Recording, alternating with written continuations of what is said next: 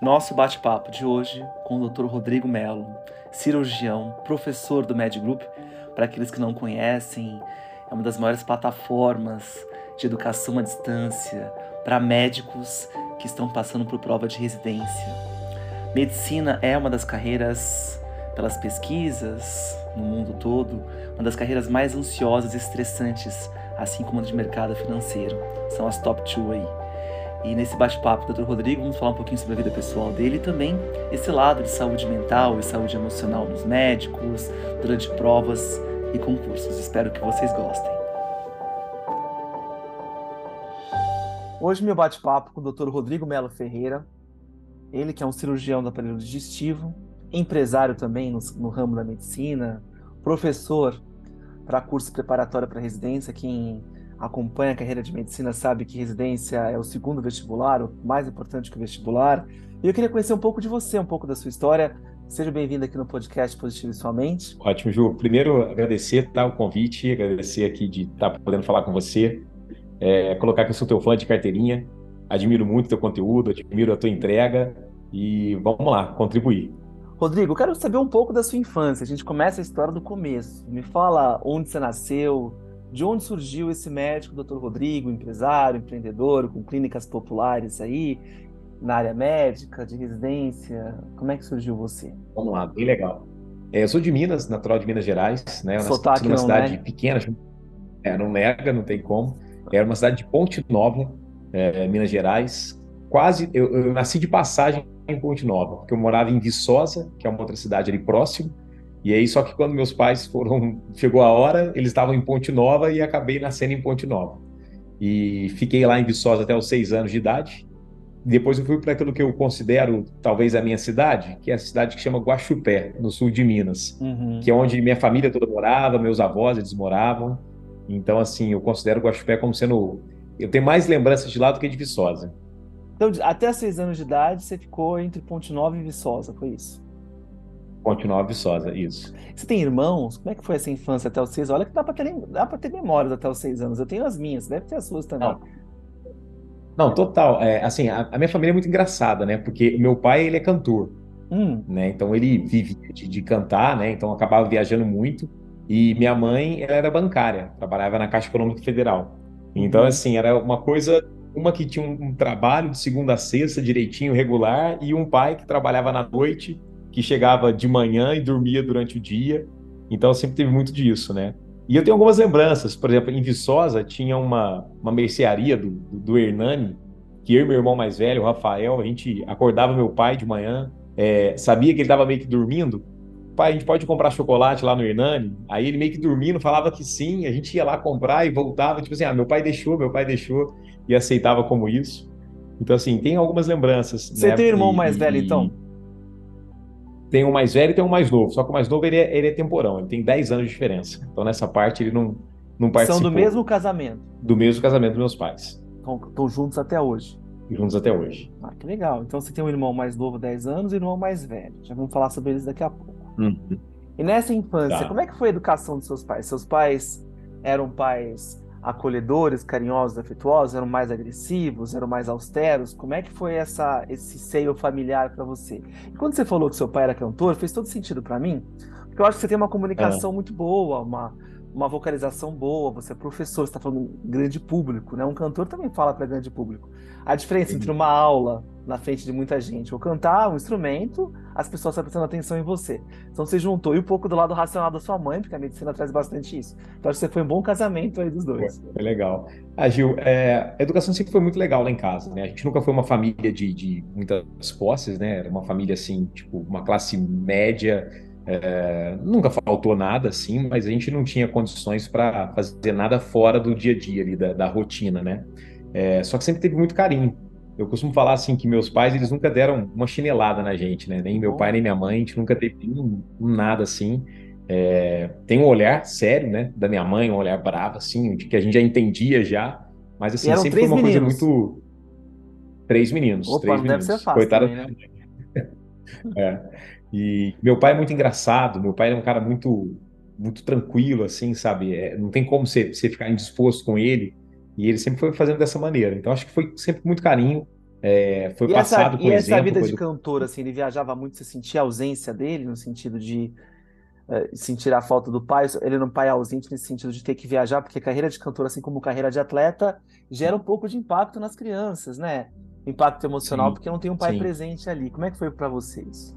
É, eu acho que é, é, ele era na, na- no momento que ele estava lá, ele estava presente, né? Então assim, no momento que ele que ele estava junto com a gente, ele fazia valer aquelas horas. Então acho que é, não não consigo perceber hoje uma falta pelas viagens dele, não. Muito pelo contrário.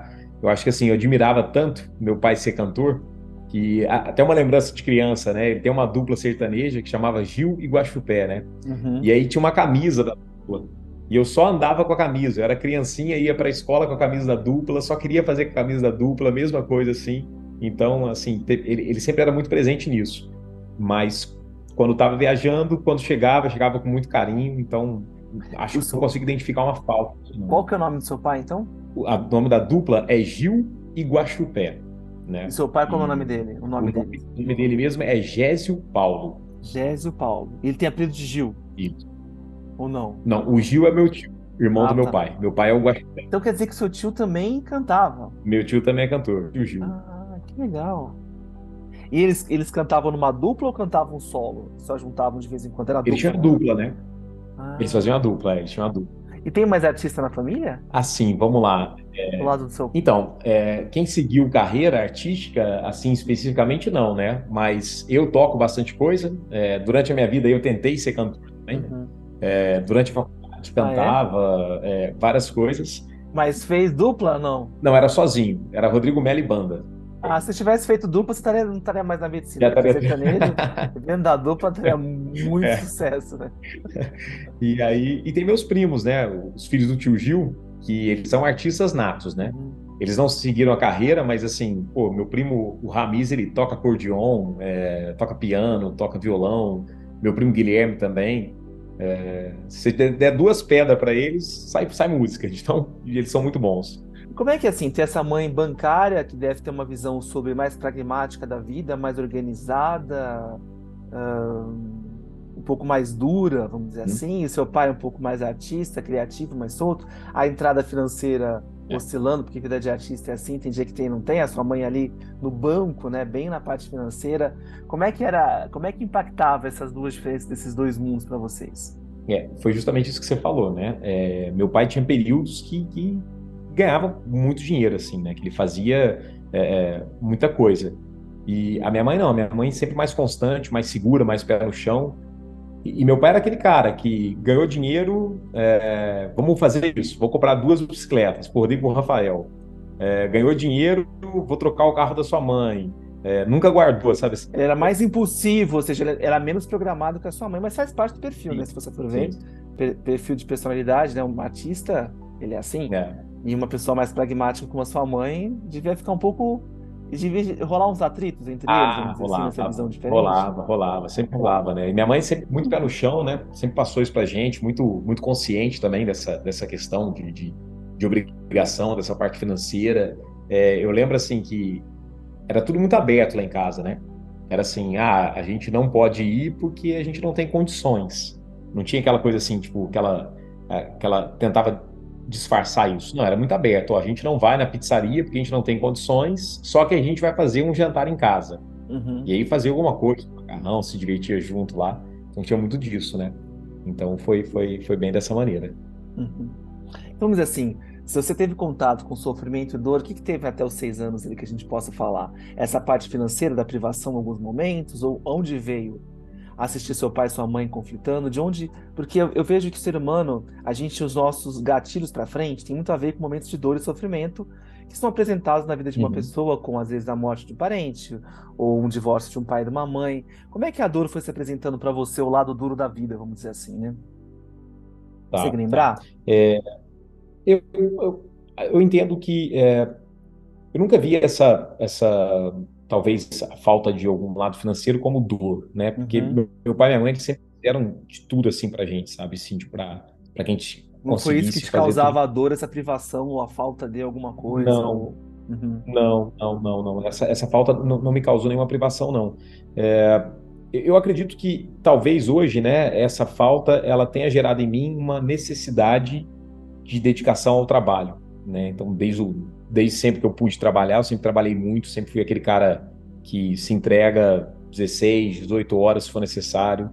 É, então, assim, hoje em dia eu entendo isso, estou até tentando compensar mais, né? É, mas eu sempre fui um cara bem, bem workaholic mesmo, bem que, olha, tem que fazer e tem que entregar, e, e me preocupava com isso.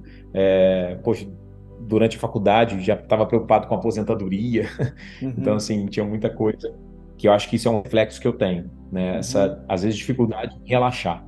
Isso aí pode ser que tenha ficado dessa, é, dessa que eles deviam estar ansiosos ali, queiram ou não, para sobrevivência, né? Uma família com três filhos essa relação com o dinheiro uhum. devia ser uma relação mais ansiosa e preocupante, limitante. A gente não pode isso, por mais que eles lidassem bem ali, mas passa para você, se você não quiser viver naquele lugar de constante preocupação com dinheiro, então eu tenho que ter muito. Então eu vou me esforçar para ter muito. Uhum. Também não deixa de ser uma preocupação, a gente acaba não saindo daquele lugar, mas tudo bem. Dinheiro na conta sempre é bom, né? Isso sempre ajuda um pouquinho a, a reduzir a ansiedade. Não, não zero a ansiedade, eu trabalho com clientes, já trabalhei com clientes bilionários que acordam no meio da madrugada com medo de perder dinheiro, porque o medo de perder dinheiro é uma coisa e dinheiro é outra coisa, né? Mas mesmo assim, legal. E, e que outros momentos você foi apresentado, talvez, ali dor depois? Consegue lembrar? Hum. As dificuldades, de onde veio para você? Teve, é, a gente acabava mudando muito de uma cidade para outra, né? Até pelo fato da minha mãe trabalhar no banco. Então. É, é... é verdade, porque banco até hoje deve ser assim, né? Banco naquela época você mudava muito, uhum. né? Então, assim, a gente chegava em cidades novas, né? É, mesmo voltando para a cidade que tinha parente, é, era difícil, né? A readaptação era uma coisa que era um problema. Nova escola. Novas escolas. Quantas mudanças você teve? Quantas mudanças? Com seis anos você mudou para para Guaxupé. Isso. Aí depois eu morei em Machado, morei em Alfenas, Ribeirão Preto. Quanto tempo em Machado? Pouco tempo porque a minha mãe ela foi para Machado, eu fiquei lá seis meses e eu não aguentei ficar lá. Hum. E aí eu peguei e, e, consegui estudar em Alfenas. Aí consegui uma bolsa de estudo no terceiro colegial. E aí saí para Alfenas. Tá, isso já, já avançou de seis anos para 18. Avançado. Vamos voltar para seis já anos. avançado. Então, ó, dos seis anos eu fui primeiro para Guaxupé. E aí a gente ficou um bom tempo lá em Guaxupé. Eu fiquei até os meus uh, eh, 15 anos em Guaxupé. E do, essa mudança para Guaxupé, você lembra que foi uma coisa difícil para você? Vamos dizer assim. Sim. Você sentiu falta de algumas coisas que você tinha em Viçosa, em Ponte Nova? É, eu, eu acho Viçosa é, tinha, uma, tinha algumas lembranças ali da, da, da, da parte da, da Universidade de Viçosa, que, que eu gostava muito ali da, daquela região, assim, do, do, do, do que tinha muito, muita parte verde, gostosa, assim, também. E aí, quando a gente mudou para Guaxupé, foi muito difícil, principalmente a parte de escola, né? Adaptação de colégio novo, de, de dessa parte assim. Então, no começo foi bem. Eu lembro. De se enturmar. É, de se enturmar. Por mais que eu tinha meu irmão mais velho que me protegia ao extremo, mas assim, é, é, é para mim foi um começo. Mas você sofreu algum tipo, você sofreu algum tipo de bullying? Você tinha alguma característica que as crianças pegavam no pé e você precisava do irmão mais velho para te proteger? Como é que era? Não, eu não, eu não. Porque antigamente bullying era uma coisa muito mais comum nas escolas, era o modus operandi. Era, era... Né? Ou seja, ou você fazia ou você recebia, era, né? Era, to... era duro. Era total. Assim, eu não lembro de ter sentido nada assim de, de um bullying em si, né? É... Lembro assim, de ser um novo, né? A, a turma era a mesma que vinha seguindo, aí chega alguém de fora, sempre tem alguma uma certa resistência, né? Mas não, não lembro assim, o episódio de ter sofrido muito com isso, não.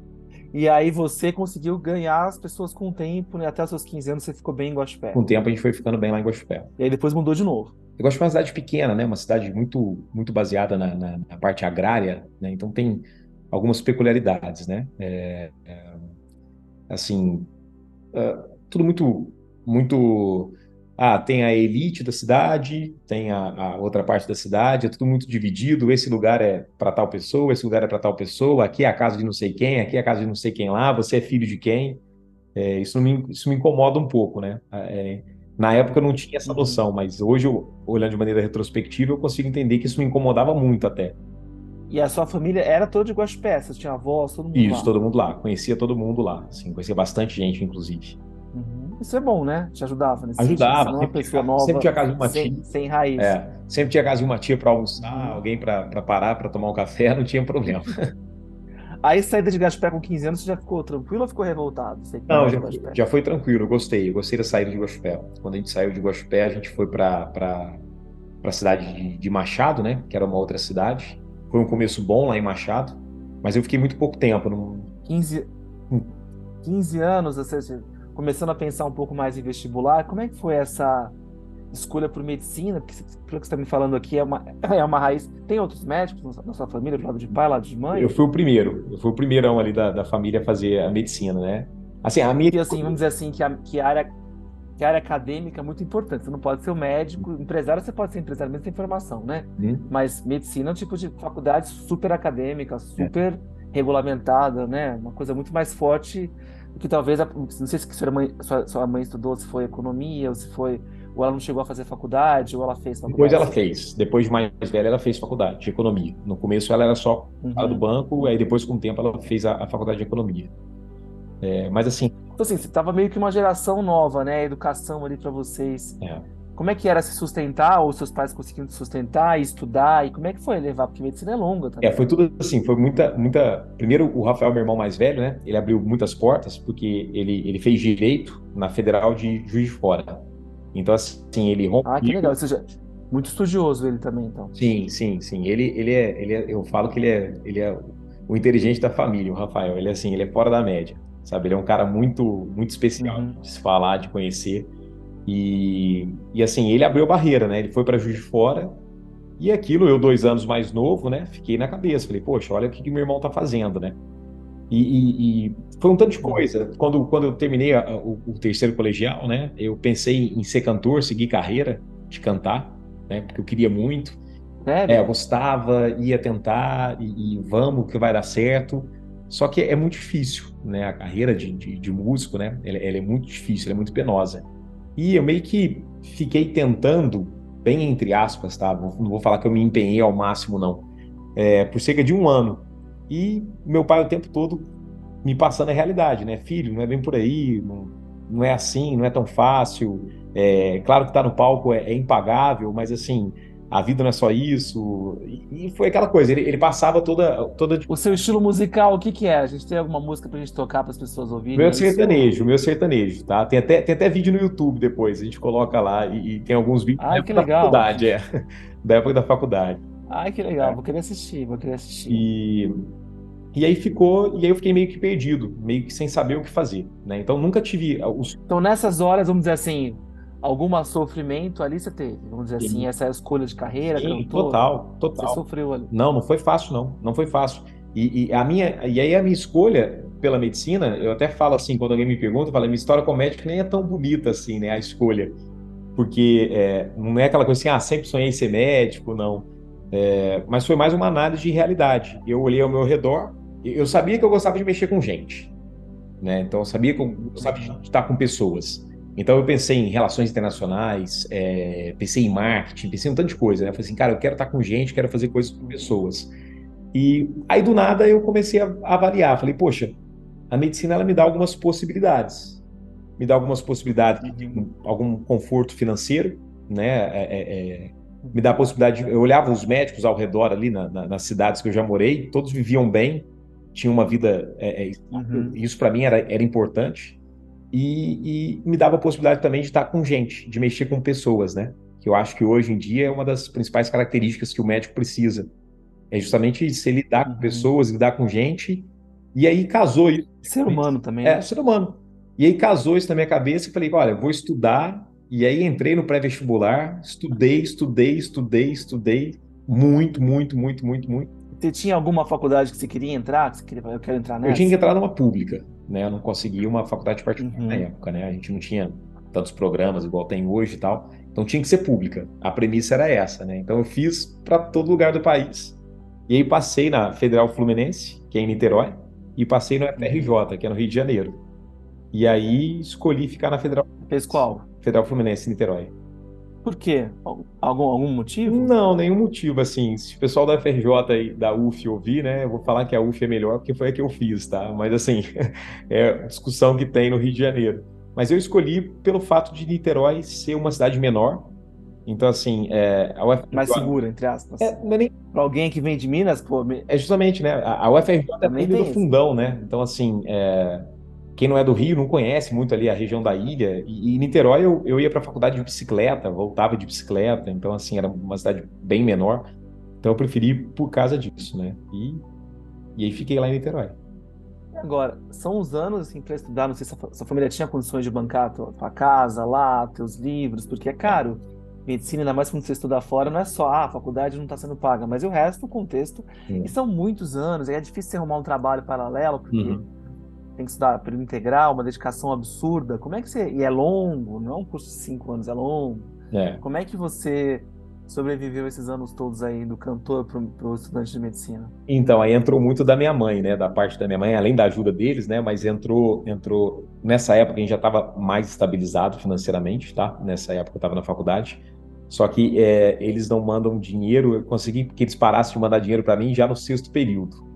Eu fazia muita coisa, Gil. Eu, eu, eu cantava na noite, então consegui um dinheiro cantando. Ah, você continuou cantando? Então. Continuei cantando. Na faculdade foi a época que eu mais toquei e cantava na noite. Uhum. É, eu fazia monitoria, né? Que aí a gente tinha uma bolsa por, por ser monitor, uhum. monitor de anatomia por, por vários anos. É, dava aula particular de física, química e ia me virando. E dava um jeito assim. Aí quando apertava, mãe e pai ajudava. Mas assim, foi todo mundo colocando. E você morava onde lá? Eu morava em Niterói e aí eu morava numa república com outros seis. A gente morava em seis no apartamento. Uau! Eram todos da mesma faculdade, né? E a gente ficava lá, dividia os quartos, fazia todo mundo. Você, senti, você sentiu saudade, da sua, assim, quando você foi para lá estudar medicina em Niterói, longe da sua família, também sofreu alguma dor ali? Muito. Porque Mineiro é uma família mais unida, de sair, de encontrar e, e por mais que você estivesse morando com outros colegas ali, talvez, não sei como é que era na, na sua república, se era uma questão mais de sobrevivência, cada um busca seu espaço na geladeira, não sei como é que era uhum. ali. É, como é que foi essa realidade é. de morar na casa com o papai e com a mamãe e se jogar numa república? Eu lembro certinho que quando eu, quando eu comecei né, a, a fazer a faculdade, né, eu ligava assim de orelhão ainda, chorando, né?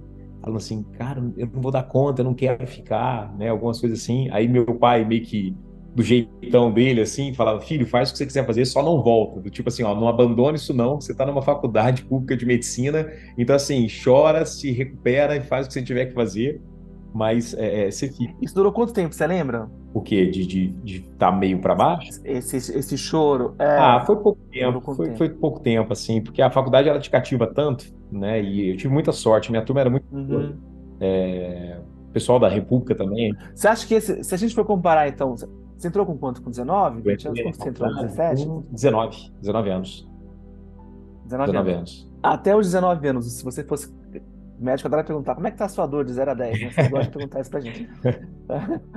De 0 a 10, assim, da dor que você enfrentou, você acha que com 19, morar em Niterói foi a dor mais alta que você tinha enfrentado na sua vida? Ou teve outro momento que essa dor se apresentou na escala aí? Tá. É...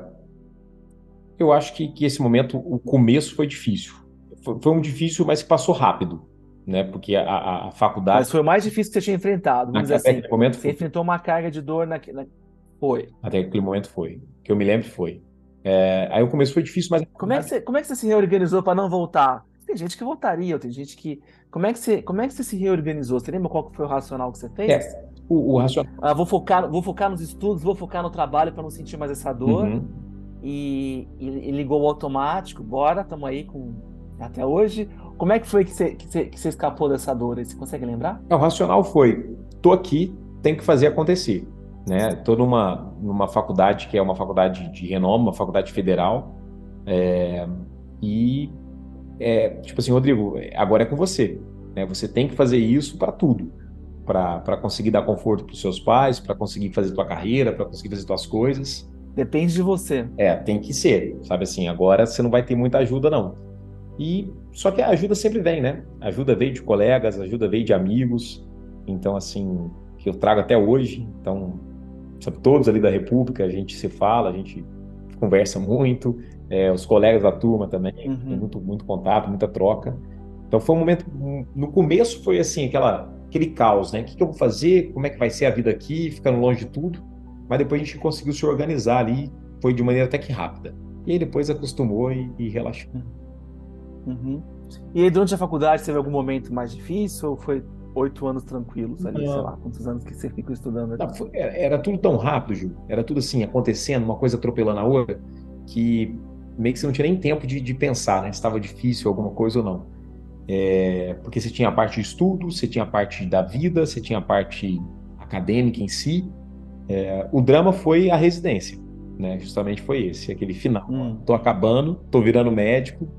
E aí, o que, que, eu vou fazer a partir? Foi fácil escolher aparelho, aparelho digestivo ou não? Tá, é, primeiro se escolhe por ser cirurgião, né? E para mim foi natural. Uhum. Foi natural porque durante a faculdade eu fui monitor de anatomia por muito tempo. E aí depois. E você tinha habilidades manuais? Você curte, você curte, assim, você curtia, além gosto. de artista, de cantar, uhum. você, da escultura ali, a mão, você curte. Sim, gosto. E aí foi isso, era monitor o tempo todo, acompanhava outros cirurgiões já ao longo da faculdade. Então eu entrava em cirurgia, acompanhava. Então foi meio que automático. Não te, eu não tive nenhum, nenhum, nenhum drama em relação a isso. O meu drama maior foi em escolher onde eu ia fazer residência. Né? Porque quando você passa, é, você tem que escolher qual hospital você vai. E aí você tem várias opções, né? Eu consegui passar em alguns lugares legais, e aí você tem que escolher. E aí fica como se fosse uma escolha de um vestibular mesmo, né? Ó, isso pode mudar a minha carreira. É, eu escolhi aqui. Eu... E você lembra quais eram as opções que você teve? Assim, quais eram as opções? O que, que te balançou mais? Duas opções? Eu tive os hospitais federais do Rio de Janeiro, que era na prova na época do, do, do, do SES, que você fazia para todos os hospitais, e algumas opções em São Paulo, né? Que, em teoria, São Paulo, a residência é melhor do que a do Rio de Janeiro. Ela é uma. Uhum. Você pega as grandes escolas, né? A USP, um hospital grande, o INHASP, por exemplo, de São uhum. Paulo, são residências mais robustas, né? É, tem programas melhores aí. É, mas aqui no Rio também tem bons hospitais, e aí foi um dilema. Vou sair do Rio, é, na época eu já tinha um namoro duradouro, é, já tinha algumas coisas acontecendo no Rio de Janeiro, e São Paulo era aquela coisa, pô, vou para São Paulo porque lá tem estudo melhor, alguma coisa, um conteúdo maior. E aí foi que foi, e essa decisão gerou muita angústia. Essa decisão foi assim, difícil. Eu lembro certinho que o dia que eu fiz a minha escolha, eu voltei assim, cabisbaixo, sabe? Era, era, era uma coisa até injusta. Porque tinha passado muito bem, eu podia escolher onde eu quis. E aí, a hora que eu fui lá para fazer a matrícula mesmo, eu saí de lá falando: Meu Deus, o que, que você fez com a tua vida? Você jogou tudo fora, sabe assim? Foi uma coisa é, é, é bem, bem, bem pesada, bem puxada. Mas aí também, depois, hoje. Nessas horas, quem te ajudava nessas horas? Ou você, você segurava essa bucha sozinho? Como é que era seu estilo de, de momentos que as situações apertam? Você se fecha, você se abre? É, eu me fecho. Eu tô, me, tô aprendendo a me abrir mais agora. Eu sempre fui muito quem ouvia do que quem falava, né? Então, sempre foi uma característica muito minha. De escutar muito mais, servir para as pessoas como: olha, tô com um problema, é, ouvir do que falar. Dos meus eu nunca colocava para fora, né? E aí a vida uhum. ensinando aí que, que, é importante isso também. Então, essa da residência você resolveu sozinho, sofreu sozinho, sozinho, escolheu sozinho. Sozinho. Até porque não tinha nenhum médico na família, assim, para eu chegar e falar assim, ah, e aí? Para poder dividir, é. né, com base. O que, que eu faço? Ah, mas você devia ter professores, colegas com quem você podia dividir. Ó, passei em tal lugar. Sim, sim. É. E, e, e... Mas assim, é, é... chegava numa hora que era aquela coisa assim, onde escolher estaria bem. Então não tinha tanto problema, né? Uhum. Só que internamente você cria aquele monstro, né? Você cria aquele problema. Um resumo da obra, você escolheu o Rio de Janeiro. Eu escolhi o Rio de Janeiro, isso. Uhum. A namorada falou mais alto. Também, também, também. falou mais alto, o Hospital Federal de Tá certo, é. Não, foi ótimo, foi ótima escolha. Eu não me arrependo nem um segundo. Uhum. Aí você teve que sair de Niterói e foi pro Rio? Qual aí eu morei no Rio. Fazendo? Isso aí. Eu comecei, eu fiz o Hospital Federal de Ipanema, onde fiz toda a minha formação. Uhum. E aí foram anos maravilhosos, sensacionais. A equipe da residência, o hospital inteiro, assim, eu sou muito agradecido. Foi muito bom, muito bom, muito aprendizado. E aí eu uhum. saí de eu saí de, de, de Niterói e fui para morar em Botafogo, que era próximo ali de Ipanema, uhum. para conseguir. Porque a residência, né, tem esse nome porque em teoria você tem que viver no hospital, né?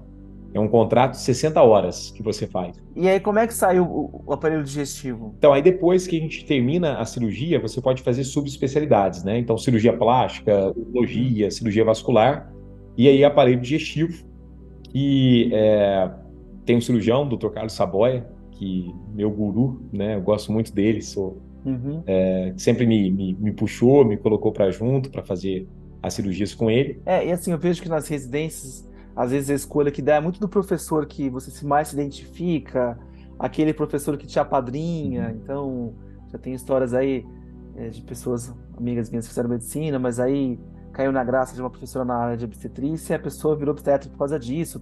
Clínica junto, opera junto, tem um escritório, consultório junto. Uhum. coloca para dentro.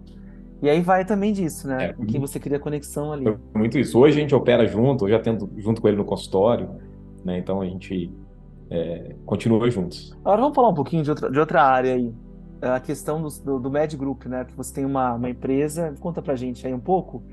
E como é que surgiu isso na sua vida? Tá. É assim, o Med Grupo, para quem é aluno de medicina aí, é, tá ouvindo a gente, acompanhando a gente, vai, vai conhecer. Tá? Hoje, é, o Med Grupo é, é uma hora ou outra. é a maior empresa de ensino médico. Né? O aluno ele entra na medicina sabendo que no final tem a aula do Med Grupo. E assim, a aula do Med Group é uma aula mágica, tá? Até, fica até um convite aqui, Ju, para quando você quiser. Acho uma aula em São Paulo presencial, muito legal. É, assim, é uma aula mágica. Vocês fazem presencial e online, é isso? Presencial e online. Presencial e online. E, tá. e assim, o aluno ele sai encantado. É, o feedback que a gente tem é: caramba, como é que não, por que não me ensinaram assim na faculdade? Então, e eu me encantei com isso. Eu, durante, enquanto eu estava fazendo, eu fui aluno, né? Então a empresa já existia. Hum. Aí eu fui aluno, eu olhava os professores, que hoje são meus colegas, assim, é, é, é como ídolo mesmo. Eu olhava e falava assim: eu quero fazer isso para minha vida. Tem até meu amigo Paulo Ricardo, que eu falava com ele, falava assim, cara, um dia eu vou dar aula ali, eu vou dar aula no médio grupo também. E ficava falando, uhum. vou e vou e vou, e dito e feito, eu me formei, a hora que eu me formei, eu tive a oportunidade de gravar uma aula teste para o médio grupo. E uhum. aí gravei a aula teste, gostaram da aula e me chamaram para entrar. E aí eu abracei com tudo. Abracei assim, com tudo, tudo, tudo. E você entra pequeno, né? Você entra comentando questão, você entra gravando vídeos menores, né? E a gente tem um curso prático que acontece em São Paulo, outubro e novembro. Fica esse tempo todo, né? E aí um professor que iria para o curso prático, ele não pôde ir. E aí o, o, diretor acadêmico, né? Hoje é o CEO, mas na época era o diretor acadêmico, o Márcio. Ele falou assim, Rodrigo, você consegue ir? E eu falei assim, meu Deus, como é que eu vou fazer com a residência, sabe? Não vai ter como. Mas aí eu cheguei para os colegas da residência, falei com eles, gente, é, é, preciso disso. Vocês me cobrem? Aí eles falaram, cara, na hora, pode ir, tira teu mês de férias. Eu precisava de um mês de férias mais uma semana. E aí eu falei, ele uhum. tira isso e depois você vê. Aí eu troquei com eles plantão de Natal, de Carnaval tal. Mas aí eu consegui ir. E aí a hora que eu fiquei lá, é, é, claro que eu estava ainda bem aquém dos outros professores, mas consegui segurar a peteca. E, e aí isso me abriu uhum. essas portas. E aí sempre eu continuei lá dentro, crescendo, trabalhando, entregando, é, cada vez mais presente, cada vez mais atuando. E hoje já estou aí com 12 anos de empresa, né? 12, quase 13 anos de médio grupo. É. Uhum. E qual que é a sua posição hoje na médio grupo? Você cresceu na parte administrativa? Ah, você continua dando aula? Como é que é a sua posição? É, eu continuo dando aula, né? Eu dou aula, eu escrevo material da cirurgia. Eu sou responsável aí pela, pela cadeira da cirurgia. E, e então dou aula, escrevo material, viajo, é, ajudo em lançamentos de curso, tudo mais. E assim, uma, uma, uma baita de uma empresa muito legal. O feedback que a gente tem com os alunos, sabe, de, de, de reconhecimento. É, assim, está na rua ser reconhecido, tô com meu filho ser reconhecido, está na praia, vem gente tirar foto, tá viajando, vem gente tirar foto. Ah, você não precisa ser cantor, né? né? Olha lá, seu, a sua vida tá. Sim, é de você palco. Tem alguns né? elementos da, da vida do palco. É de palco, é de palco. Você é tirado foto, mas não por causa da sertaneja. Sim, sim. E é muito né? legal. Feedback imediato. Né? Hoje a gente tem uma, uma mentoria com os alunos, que eu faço a parte da, da mentoria, né? Que a gente envolve muita técnica de estudo, mas também envolve muito esse preparo, né? Tenta pelo menos passar esse preparo de controle de ansiedade, né? Gestão de. de, de... Isso que eu ia falar. Como é, que, como é que é isso, né? Você falou que você conheceu o meu trabalho, não sei qual foi a sua demanda pessoal para uhum. chegar até mim, né? Mas como eu tenho, eu tenho a minha visão, vamos dizer assim, uhum. de ser humano é uma visão tem na psicologia, tem na sociologia, tem, mas também muito da área médica, neurociência, como o cérebro funciona. Eu sou mais para a área médica até do que para outra área. Então eu me dou muito bem com médicos, uhum. muitos amigos médicos e parceiros médicos do meu trabalho. Como é que você faz essa gestão? Porque falam que a carreira, nas pesquisas mostram científicas em termos de, de medição de estresse e ansiedade, primeiro que o Brasil é o país mais ansioso do mundo, segundo a OMS. Isso é um dado forte, grande aí, quem trabalha com a área de saúde mental e saúde emocional. E aí depois mostra-se que a primeira carreira em termos de ansiedade e estresse é a medicina, uhum. que você lida com o ser humano e qualquer ser humano erra. Só que o seu erro pode até danificar uma pessoa ou matar uma pessoa. E a, e a outra carreira é o mercado financeiro, porque você mexe com a segunda vida do ser humano que a gente transferiu hoje no mundo moderno para essa coisa que a gente idealizou chamada dinheiro, que é uma coisa etérica, que né, saímos do escambo para aquilo e aquilo fica no ar, mas é como se fosse um sangue que corre nas nossas veias. Então, quem mexe com o dinheiro dos outros, acabar com o patrimônio de alguém, você pode estar acabando com uma segurança, o futuro daquela pessoa. Tem gente que se suicida com perdas financeiras, né? né? Aquela, a queda da Bolsa de Nova York, a crise que teve em Nova York, as pessoas pulando do prédio ali. Então, as duas carreiras que mais têm estresse e ansiedade são essas duas. E até tinham pesquisas antigamente mostrando que a droga adição ou problemas com drogas eram maiores em alunos de medicina e pessoas que mexiam com o mercado financeiro. É uma constante, né? É. Então, imagino você que mexe na área da educação. Eu, eu recentemente fui chamado na, na, Faculdade de Medicina de Jundiaí, eu tenho alguns médicos também que gostam do meu trabalho, para a gente falar sobre isso, porque teve casos de suicídio que aumentaram entre os alunos, saúde mental, saúde emocional, a pressão, doenças mentais e emocionais surgindo durante o período da faculdade, pela pressão, por tudo mais. Você acha que a medicina ainda tem a própria medicina que evoluir nessa tratativa de saúde mental e emocional entre os seus? Muito, muito, muito, muito, muito, muito, muito. É, é, acho que muito, muito. A medicina ela, ela, ela traz com ela uma transformação que é, é, eu vivi muito isso, né? Eu posso até falar da minha avó. Você pega, por exemplo, meu irmão Rafael, né? Ele é pós-doutor em direito. Então, assim, um cara altamente uhum meu Deus, é, outros primos, veterinários também com mestrado, doutorado, tudo mais. É, na época ainda não tinha mestrado. Então, assim, aí chegava assim todo mundo na casa da minha avó e eu era o único médico. Ela falava assim: ah, esse aqui é o meu advogado, esse aqui é meu veterinário, mas o meu doutor é o Rodrigo, né? Então, assim, é parece que você ganha uma licença que você, que você transcende alguma coisa, né? Ainda tem muito dessa cultura. É. E, e e assim, queira ou não, mas é, e é verdade, porque você tá próximo. O que, que é as pessoas consideram Deus, né? A maior, o maior problema que o ser humano tem que enfrentar e vai ter que enfrentar é a morte, que a gente não quer de jeito nenhum que chegue na nossa porta e é garantido para todo é. mundo, né? Só depende do dia e da hora de cada um, que a gente não sabe, mas vai chegar. Mas a gente finge que não vai chegar, a gente não quer que chegue. E talvez a medicina é aquilo que nos adia em relação a isso, aquilo que nos salva em relação a isso. Então talvez é um outro patamar que seja colocado aquele profissional, né? É. E, e, assim, e aí isso te dá uma licença, né? Então, quando você está preparando para o vestibular, você fala assim, ah, mas eu estou me preparando para medicina. Então é meio que aceitável você não ter passado porque é medicina, né? Então, esse peso ele vai sendo carregado, o médico, ele se cobra muito de questões financeiras, de ter ganhos altíssimos fora da realidade. É, o médico ele se cobra muito também nessa a hora que eles colocam também nessa postura, né, de ser assim, hoje eu entendo, né, que a medicina é um trabalho, eu tiro esse peso de dom, eu tiro esse peso de, de, de divindade, alguma coisa assim que muita gente coloca na medicina e coloca, olha, é o meu trabalho e eu tenho que fazer o meu trabalho de maneira melhor possível. Com isso eu vou conseguir atender as pessoas de maneira melhor, sabe assim? Claro que trazendo um lado para tudo isso. Então, é, e a hora que você chega num gargalo de uma prova, igual a residência, que parece que o teu futuro está ali, dependendo daquela, daquela vaga, daquele ano, isso gera muita ansiedade. Isso é gatilho o tempo todo para estresse, para ansiedade. É uma competição enorme para as melhores vagas.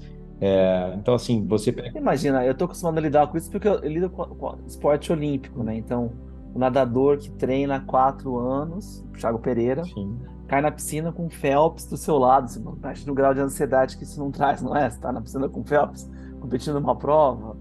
E, e, tudo depende, o seu futuro depende se você vai ter patrocínio para os próximos quatro anos, se você vai ter onde morar, baseado se você ganhar a medalha, você é Deus, se você não ganhar, você é um fiasco, é. e assim vai a vida. É. Então, assim, é muito parecido, talvez, essa, essa pressão que eles passam, vamos Total. dizer assim, na medicina, né? Durante a mentoria, eu, eu, trago vários exemplos de atletas, né?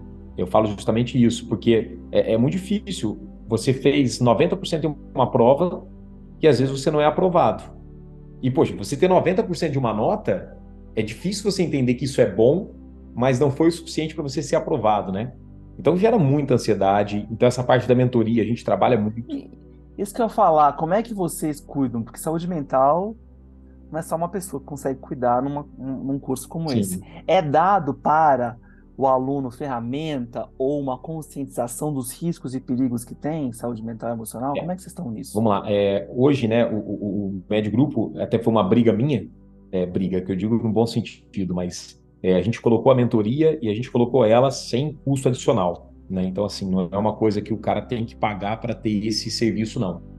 É para que ele tenha realmente esse, é, essa parte, porque eu quero, claro, que ele seja mais competitivo, no estudar dele, né? Hoje tem muito conteúdo, então a pessoa fica perdida ali naquilo que faz. Só que o que a gente vê muito é justamente isso. Ele tem um ou dois anos para se preparar, quando vai chegando na reta final, acaba perdendo muito desse foco. É, aí tem situações de burnout, é, tem situações da pessoa que não aguenta mais estudar, não aguenta mais fazer a prova, e, e, e, é muito complicado. Então, primeiro de tudo, a gente tenta na mentoria organizar isso, e sempre aconselhamento, né, de procurar profissional quando precisa, porque chega um momento que só o aconselhamento em si ele não vai ser possível. Quer falar, não vai ser uma ferramenta que vai que vai bastar, né? Isso. né? Porque a gente sabe que saúde mental é muito mais amplo, vai precisar às vezes de uma entrada numa medicação, uhum. psiquiatra, uhum. psicoterapia e outras coisas, né? É. Que às vezes está com privação de sono. Sim, eu sempre indico, sempre falo. É, hoje o Med Grupo a gente, né? Graças a Deus aí a gente tem em torno aí de 35, 40 mil alunos, né? Então é muita gente. Uhum. É, não tem como a gente fazer um atendimento pessoal. Então eu faço uma mentoria coletiva com momentos individuais, né, personalizados. Então pequenos grupos com algumas dúvidas é, que se enquadram, né, tipo um, cross-helling, né, um cruzamento aí de grupos com o mesmo problema, a gente tenta é, é, atacar juntos. Mas assim sempre deixo muito claro que chega um momento que você não consegue só com, o que a gente fala organizar. Às vezes precisa entrar uma medicação, uma terapia sempre bem-vinda. E a gente vê isso no dia a dia, né? Quem acompanha, né? Eu faço a minha terapia, né? Quem acompanha, quem, quem, quem cuida, consegue ter um, um resultado maior, consegue ter uma performance melhor. E foi para você, a terapia foi uma coisa que veio fácil ou teve uma certa resistência? Como é que foi para você? Foi tranquilo? Para mim, ela Você precisou sofrer bastante para depois fazer uma terapia. Como é que foi? É, para mim eu tive um, um, problema, né, de, de, de, de, um problema bem sério da, da eu deprimi bastante, né, por causa de uma situação pessoal, e eu tive que realmente procurar um, um terapeuta, né, é, através de... Isso há anos atrás? Não anos atrás, não, vamos colocar aí dois anos e meio atrás. Uhum. Dois, dois, três anos antes. Mas você primeiro para psiquiatra e depois foi para terapia ou você fez o processo já direto para terapia? É, como médico, né, é, você sempre liga para um amigo, né? Então, assim, eu estava ali, eu liguei para um amigo psiquiatra, psiquiatra, e falei assim, cara, eu acho que eu estou precisando de uma ajuda né? Foi o, o, o... Uhum. ele até se assustou porque falou assim, pô, você tá me ligando, né? Tipo assim, quem tá olhando de fora tá tudo bem, né? Ué, mas mas ali é... é, mas é, saúde mental é isso, né? Todo mundo tem uma mente, uma emoção cuidar, ué. Né? E aí ele falou, cara, vem aqui hoje. Aí eu parei tudo que eu tava fazendo, fui no consultório dele e a gente conversou. Entrou com medicação, estabilizou. Ele, ele, ele já começou, ele já indicou terapia e medicação. Tá? Já começou também, já uhum. psicólogo. É um bom combo, né? Isso, a gente indicou psicólogos para começar a fazer. E aí eu comecei. É, na época, né, a psicóloga até falou assim que eu era muito engraçado, que eu não tinha pudor nenhum, que eu falava tudo. E aí era, era mais a cabeça assim organizada, falando assim, olha, eu preciso resolver. Então eu vou passar tudo. Eu não vou ter nenhum tipo de, de vergonha tal.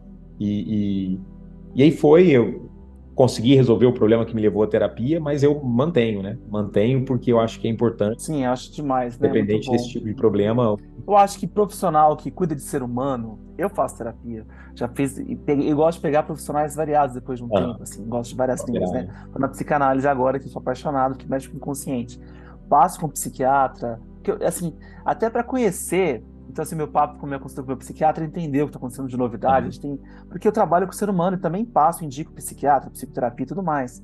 Medicina do sono, né? Passo para médicos do sono, PHD, da USP. Uhum. A importância do sono, as pessoas não fazem ideia. O ronco não é um ronco, é uma doença. Quando você pensa em saúde, em qualidade de vida, e vamos dizer assim, saúde mental e emocional também, é um guarda-chuva, né? A meditação é muito importante. Hoje em dia é técnica protocolo médico para tratamento de transtorno de ansiedade, um bom psiquiatra vai indicar isso também, vamos dizer assim, mais qualidade de vida e tudo mais. Tem a psicoterapia, psiquiatra, tem a parte de nutrologia, né, nutrólogo, endócrino, essas partes dos seus hormônios. É um conjunto. Só a terapia não vai te trazer uh, qualidade de vida e saúde mental, física e emocional. Só fazer exercício também não vai. Mas também só fazer exercício, mas não tiver um acompanhamento psiquiatra ou terapia, vai faltar, né? As pessoas não fazem ideia como saúde mental e emocional, o estar pleno, estado de excelência e alta performance, requer cuidado em várias esferas. E você não dá para colocar só na conta de uma, né? Vamos dizer assim, não dá. É. é um trabalho, é um equilíbrio, né? Até quando a gente joga na mentoria. Tem que ser cuidado de uma forma. Na mentoria, a hora que eu falo ali para tentar melhorar a performance, né? Eu coloco assim, algumas coisas são inegociáveis. Então eu coloco sono, eu coloco alimentação e eu coloco eu coloco ali falo meio que um hobby ou atividade de prazer, né? E uhum. eu acho que você tem que ter pelo menos isso e depois eu coloco, né, a saúde mental também, porque a gente precisa disso. É Mas você vê quando você fala quando, quando a gente fala de sono, uhum. as pessoas não têm ideia. Eu já tive clientes meus que falam como é que é seu sono? Ah, eu ronco. Opa, vamos lá. Roncar é um sinal de doença do sono. Ah, é? É. Uhum. Aí a pessoa vai lá, é pré-diabética. Sim vai fazer um exame de polissonografia, tem apneia, é. resolve a apneia com o aparelho, uhum. a, a, diabetes reduz, Sim. aumenta a concentração, aumenta o foco, diminui a obesidade, ou seja, mas ele dormia oito horas por dia. Então, assim, sono vale o estudo, né? Sim. Assim, qual que é a sua qualidade de sono? Você tem desvio do septo? Você tem alguma dificuldade de respiração? Como é que é a oxigenação do seu corpo durante a noite? É realmente estudar quantas horas de sono profundo você faz por dia. Hum. Hoje em dia tem estudos mais de uma longitude maior, né? 30 hum. dias com aparelhagem, não é só um dia de polissonografia que não vai te dar muito, vai te dar informação talvez de erros mais militantes, né? Um, uma apneia mais grave, mas ela não vai te dar uma qualidade, porque de repente naquele dia, naquele laboratório, dormindo ali, cheio de fio, não é uma informação muito precisa do contínuo, vamos dizer assim, né? Uh, e aí vai, ansiedade basal, a pessoa tem, teve trauma, foi criado numa pequena infância com violência, pais agressivos, pais ausentes, vai criar uma ansiedade basal que não há meditação, uhum. não há psicoterapia que consiga resolver. Eu digo que a ansiedade basal que vem de problemas da infância, de transtornos da infância, bons psiquiatras sabem que o, o pano da meditação enxuga, mas ele não é o pano ideal para isso. O pano da psicoterapia vai ajudar, mas traumas da infância ali, não existe ex-dependente químico, não existe ex-sobrevivente de Auschwitz, não existe ex-amputado, assim, danificou aquele sistema nervoso, né? Aquela criança foi espancada por um pai, pela mamãe, ou foi abusada, ou teve ausência de afeto, aquilo queimou alguns circuitos que vai ser para o resto da vida. Sim. E aí, para essas pessoas, graças a Deus a medicina está aí, entrar com uma medicação. Total. E essa via medicamentosa é uma coisa mais constante, basal. Não vai ter uma coisa que vai flutuar de acordo com as demandas da vida. Agora, uma pessoa que tem uma constituição mais dentro da normalidade, passa por um momento difícil de relacionamento, passa por uma doença de um filho, tem aquele pico de ansiedade, de repente uma medicação ali administrada para um caso mais de ataque, uhum. e depois você pode sair com, com psicoterapia. Então, é muito mais complexo do que a gente possa imaginar, é né? muito mais complexo. É, é, é justamente isso, né? E, e, e, não ter essa atenção, né? É, é, é, claro que aí você fala muito disso também. É, tem pouco tempo que se pensa dessa maneira, né, tão aberta, né, e, e, e alguns países estão mais avançados, infelizmente, é, porque antes você tinha algumas demandas. E, e, é, assim, eu comparo assim, eu falo, minha bisavó faleceu com mais de 90 anos, minha, uma figura forte na família, porque ela era bem, bem legal mesmo, eu sou do bem. Hum. E quando eu falava assim, vó, você precisa comer mais saudável, ela não sabia o que, que era gordura, carboidrato e proteína. Hoje, com criança de 10 anos, não, tem que comer mais proteína, tem que comer mais carboidrato. Nossa, uh, vou tomar um whey. Hum. Você vê na academia, né? Os adolescentes, estava escutando outro dia. Poxa vida, quer dizer que a cultura ganhou, a massificada, a constituição que o alimento tem, suas vitaminas, tem o carboidrato, tem a proteína. Então, quando eu falo para a pessoa, pô, você tem que ter uma alimentação mais saudável, é meio que homogêneo, a não ser em classes menos favorecidas, com menos cultura, mas assim, é bem homogêneo. A pessoa tem uma certa noção. Sim de que fritura, álcool, torresmo não é bem-vindo nessas horas. Quando eu falo para você, olha, você precisa cuidar da sua saúde mental e emocional, eu vejo as pessoas perdidas.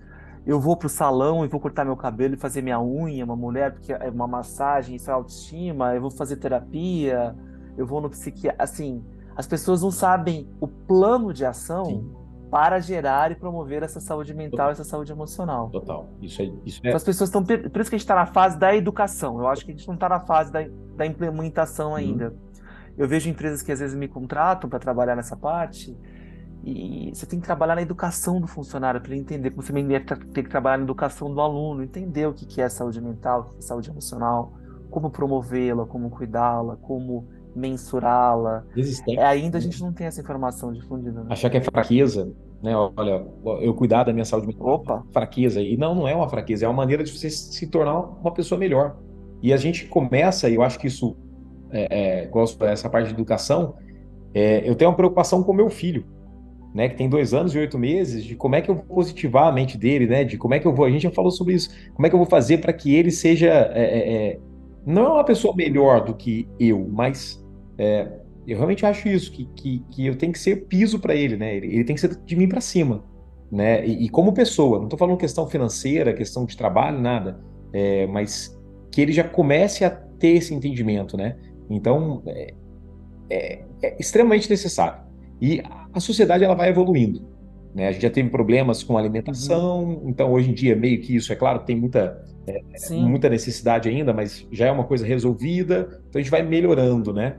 Então eu acredito. Exemplo assim, eu sei o que comer, eu, eu sei o que comer, eu sei que eu preciso comer, eu sei que tenho que ir na academia, mas eu não quero, não consigo. Ele tá com outro problema que ele vai ter que buscar ajuda para isso, mas ele sabe o que fazer e o sim, que não fazer, sim, né? Sim. Não existe tanta ignorância nessa área como obesidade ou coisas assim. Não. A pessoa sabe o que fazer. E digo também de oferta. Mas assim, saúde mental e emocional não tem ainda. Né? É. Né? Eu acho que as pessoas estão muito perdidas. Muito, muito, muito, muito, muito. Se você fizer uma pesquisazinha com seus alunos ali, como você pode promover saúde mental e saúde emocional? Seria interessante você ter esse feedback para saber qual, onde que eles estão em termos de cultura, de compreensão, de onde vem, de onde não vem. É uma pesquisa que a gente faz muito é assim, é, até pela mentoria, né? Como eu poderia te ajudar?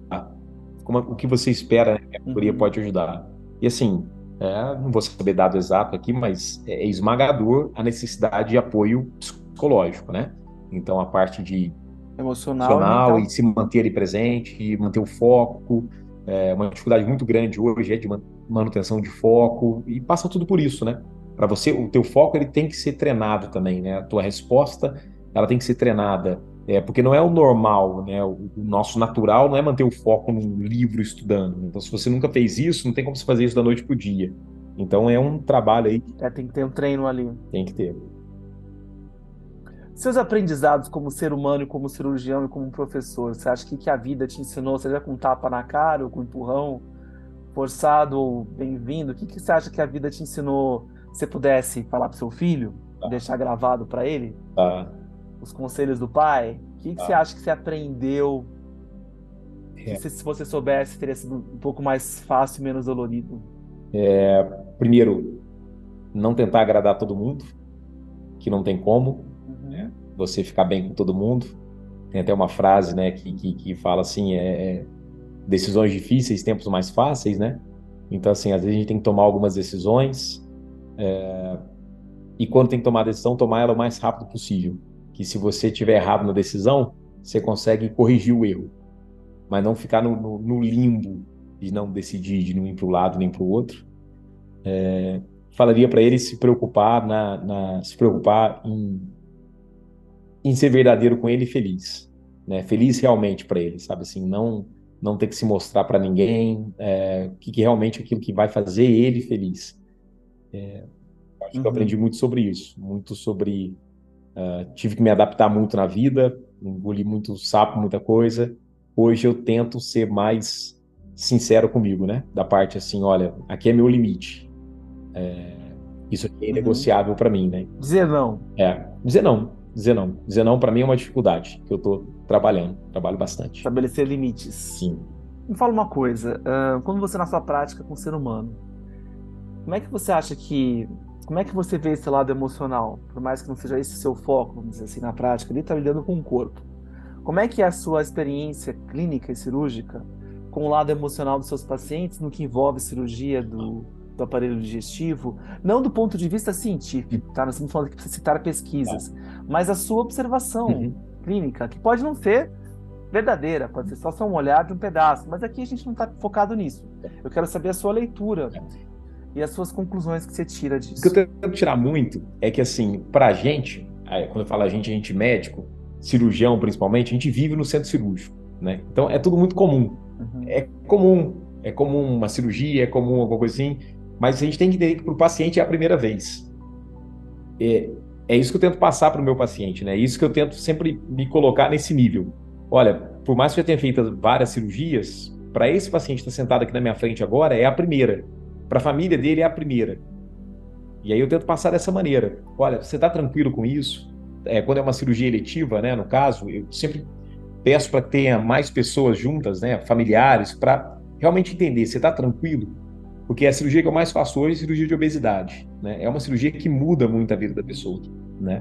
É, e toda vez que o paciente senta na minha frente, eu começo a falar para ele sobre o tratamento cirúrgico, eu coloco como sendo uma oportunidade. Eu falo que não é o final de um tratamento, é uma das ferramentas que a gente tem.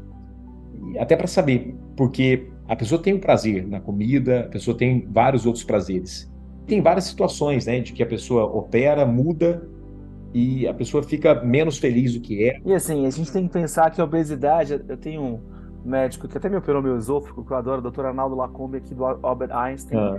Ele tem uma prática diferente de uma bariátrica que ele faz. Ele mais dois médicos, até minha sogra operou com ele. Dr. Arnaldo, um abraço aí, adoro ele. e a gente, e assim, a obesidade, queira ou não, né, tem que ter acompanhamento às vezes, muitas vezes psicológico, a transição de vícios, né? A pessoa vai para a bebida, assim, porque a compulsão ali, adoecido mental emocionalmente, que acarretou no problema físico, lógico que pode ter seus, seus viés genéticos, estamos entrando aqui nesse sentido. Mas também tem esse, esse viés de saúde mental e saúde emocional, né? Total. É, é um paciente que a gente, é, a gente tem um checklist pré-operatório, né? E um, um dos checklists, né, dos itens é o acompanhamento psicológico. Tem que ter a liberação, né? Porque senão você não tem que ter a real noção de que o paciente entendeu aquilo que é, e a gente tem que se colocar nessa posição. Porque, como para a gente é muito cotidiano, então é, tem que ter esse cuidado. E é uma das coisas que eu me preocupo bastante. É tentar passar, ficar o mais claro possível e entender esse momento. Que não é fácil, né? Para a pessoa, por mais que eu veja que a anestesia ela começa e termina e dá tudo certo, e a cirurgia geralmente dá tudo certo, é, mas para a pessoa é a primeira vez. Então isso é muito difícil. É ter essa uhum. calma e passar dessa maneira. Então eu sempre tento assim, me colocar na situação da, do, do, paciente e tentar entender isso. Olha, para mim, por mais que seja uma rotina, é a primeira vez. Uhum.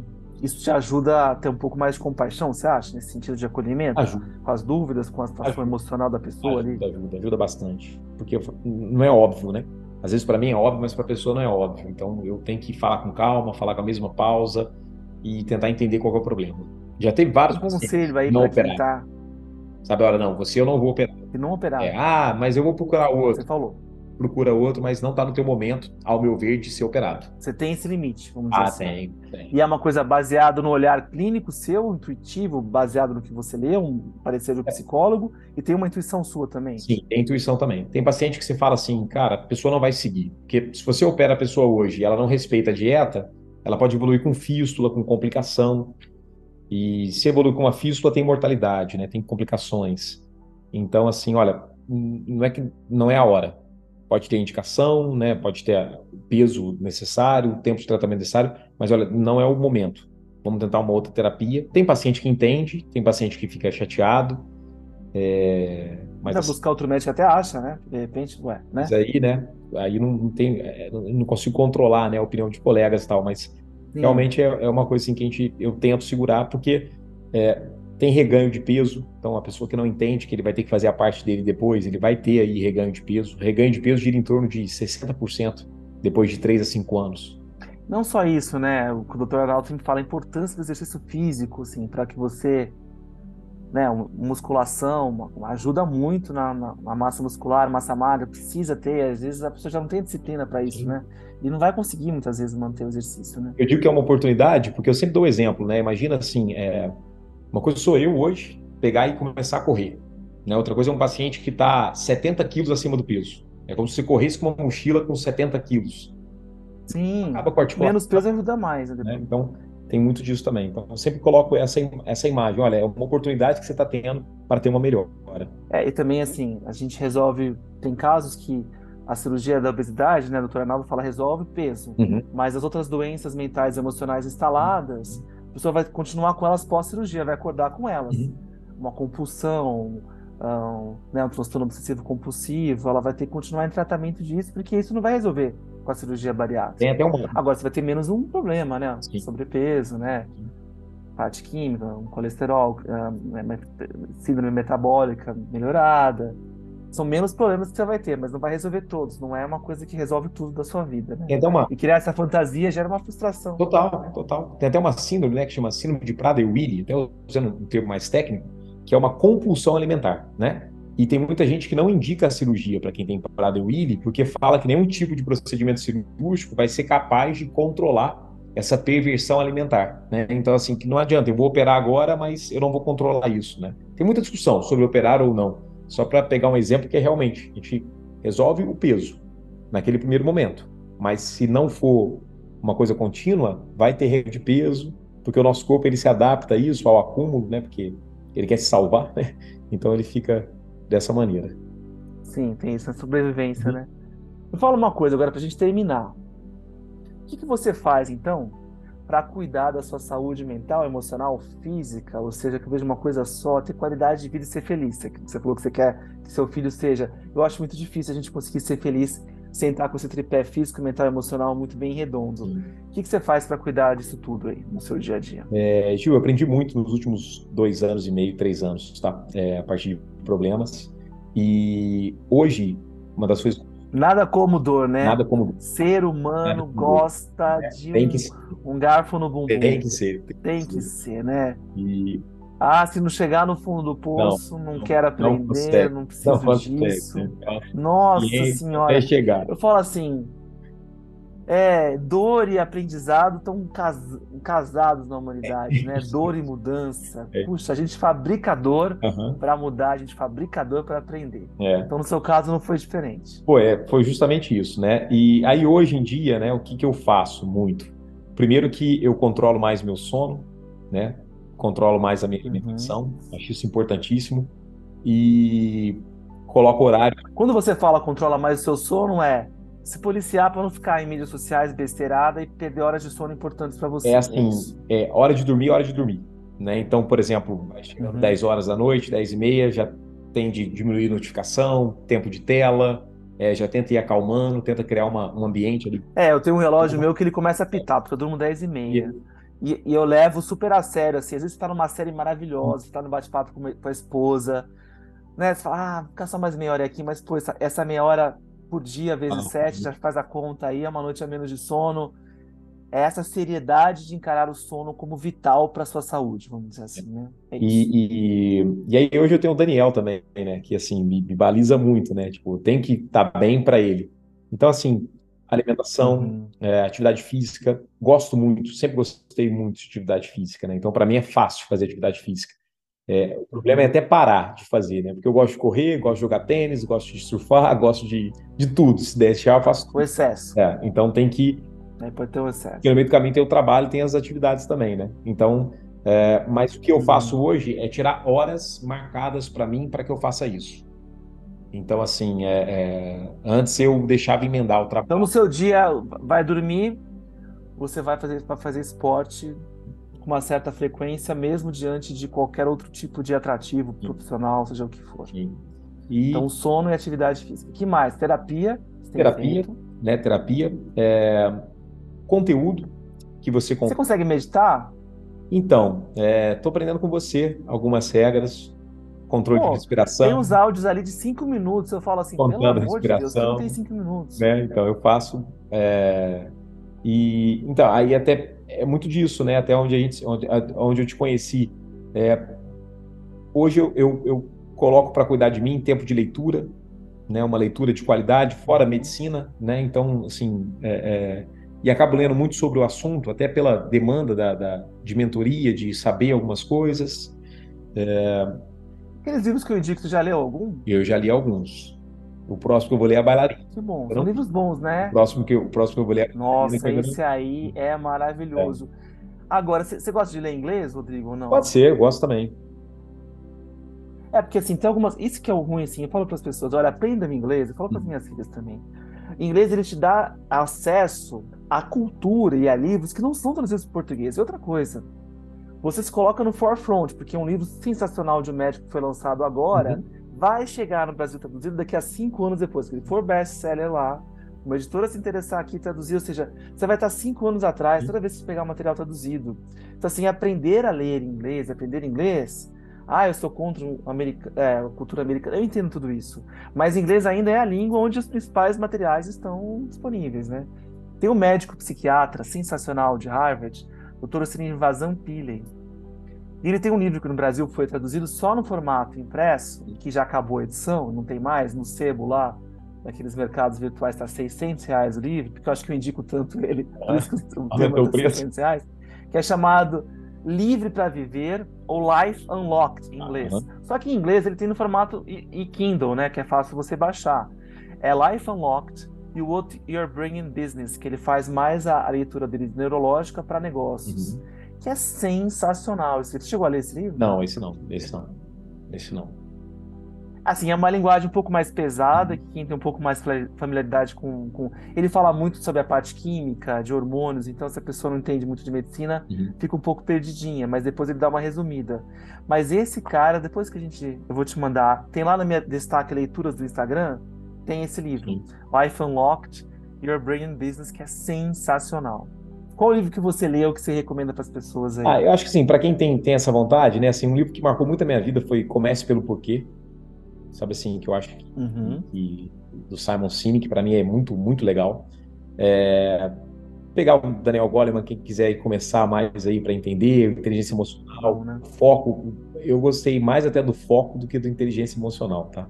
Uhum. Alguém talvez pode criticar aí, mas eu achei mais não, são ótimos os dois, né? É, mas assim, inteligência emocional ele trabalha mais com alguns tipos de, por exemplo, psicopatia, que eu acho que quem trabalha com o ser humano vai fazer mais sentido, uhum. vamos dizer assim. O foco é mais prático para todo mundo na profissão, uhum. focar e tudo mais. É. Ali, inteligência emocional, ele vai trabalhar a educação, inteligência emocional infantil, que pode ser um livro que fique mais cansativo para o público em geral, mas também é muito válido tudo que ele fala ali. E é muito legal que ele, ele é psicólogo PhD, né? O, o Daniel Goleman. As pessoas acham que não. Ele é de Harvard, psicólogo, então, assim, ele traz muito. Eu adoro o livro dele, porque você vai lá naquela. Eu adoro ler apêndice, né? citação científica, um livro, um estudo, é legal, né? Ele tem esse livro, o conteúdo dele é super muito bom. E assim, eu, eu gosto.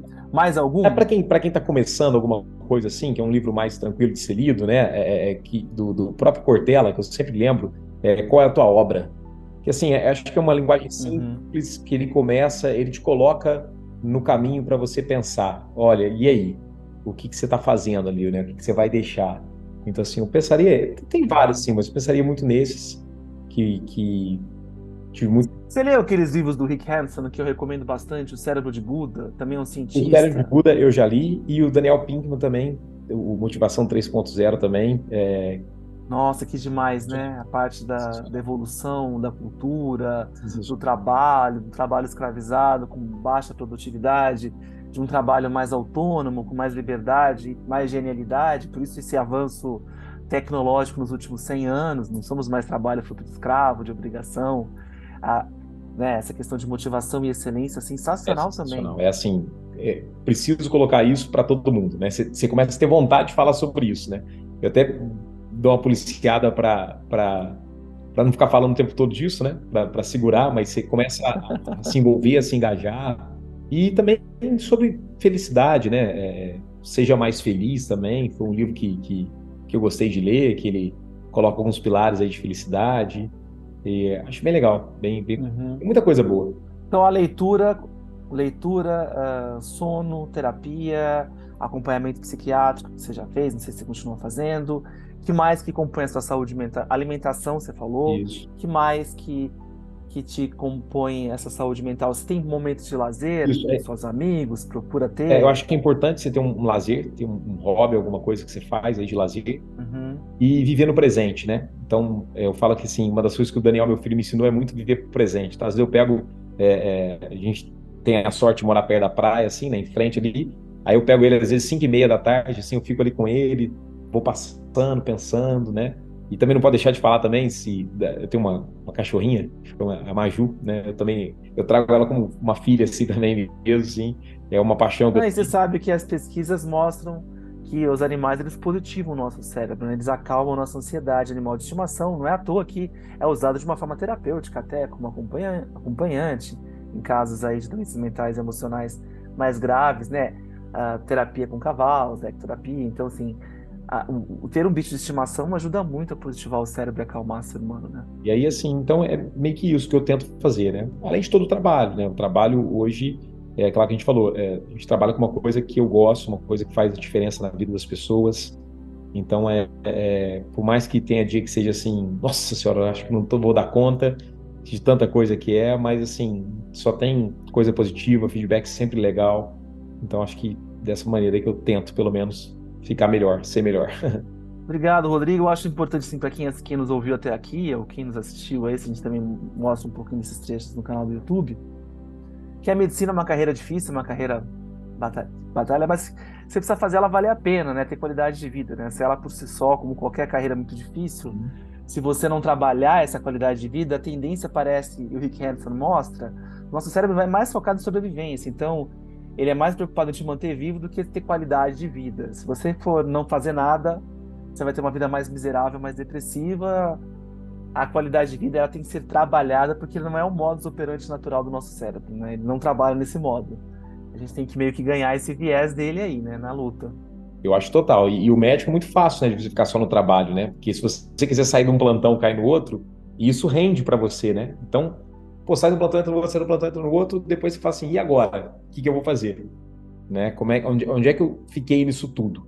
Então, assim, se tivesse que dar um conselho, é, cara, vive isso tudo, mas tenha calma.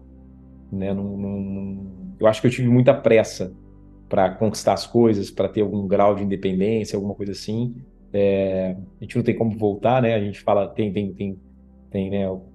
Tem como a gente voltar, mas tem como a gente começar. Mas eu acho que, se a gente for pensar numa espécie, quando a gente está ensinando as pessoas e encurtando o caminho, ajudando as pessoas, uhum. é uma forma da gente voltar atrás, né? A gente está melhorando as próximas gerações, né? Eu acho que tem um pouco de altruísmo nesse, nesse dividir conhecimento e poupar as pessoas de passarem talvez por algum sofrimento que a gente passou, né? É. E ser caprichoso, né? Ser caprichoso. Tudo que você for fazer, tentar fazer com capricho. É, uma frasinha boba que minha mãe sempre fala, que não sei o autor dela, mas que tudo que merece ser feito, merece ser bem feito, né? Então, assim, é meio que por aí. Legal, nunca tinha escutado. Ah, é? Ela e eu gosto muito isso. dessas sabedorias de pai, de mãe, sabe? Eu acho que. Ela sempre falou isso. Os meus convidados sempre trazem isso. Eu acho que não estão nos livros, mas é a sabedoria de quem vive a vida. E eu acho, assim, muito importante a gente entender que conhecimento vem, sim, eu sou apaixonado por, por, por área científica, então conhecimento é muito produzido em universidades, até na área de comportamento humano, mas também tem o conhecimento de quem vive, porque a vida é, é a vida igual, tanto para um cientista que está estudando a vida ou para uma pessoa que está vivendo a vida. A vida é o que ela é. E a ciência é um cobertor sempre pequeno perante o que é a vida. A gente descobriu isso, daqui a 100 anos a gente vai descobrir isso, mas a vida continua sendo muito maior do que o cobertor da ciência. Então é legal você pegar também aprendizados de pessoas, né? Tem muita coisa pra gente aprender com, com, a vida, como ela é, vamos dizer assim, né? Como ela se desenvolve, né? Pega muita coisa, muita coisa boa, assim, e... e ah, e coisa que eu tento levar, fazer essa atitude de capricho mesmo e fazer as coisas da melhor maneira possível. Obrigado, Rodrigo. Um grande abraço. Obrigado pela disponibilidade de se abrir, de falar sobre a sua vida e tudo mais, porque é através de desse olhar que as pessoas podem se inspirar e aprender alguma coisa, levar alguma coisa para elas. Obrigadão, viu? Obrigado, viu? Beijo, beijo. Espero ter contribuído com todos aí. Beijão. Abraço. Esse foi mais um Positivo e Sua Mente, comigo, Juliano Mila. Espero que vocês tenham gostado. Aceito sugestões de temas, me escrevam. Me sigam nas redes sociais, Juliano Milo no Instagram, LinkedIn, Twitter, Facebook. E o canal Positivo e Sua Mente, presente no TikTok e no YouTube, sensacional, repleto de vídeos postados a cada semana, vídeos com convidados, onde nós falamos sobre saúde física, mental e emocional, como nós temos mais qualidade de vida aliada a sucesso. Mais sucesso e mais qualidade de vida. Espero que vocês tenham gostado.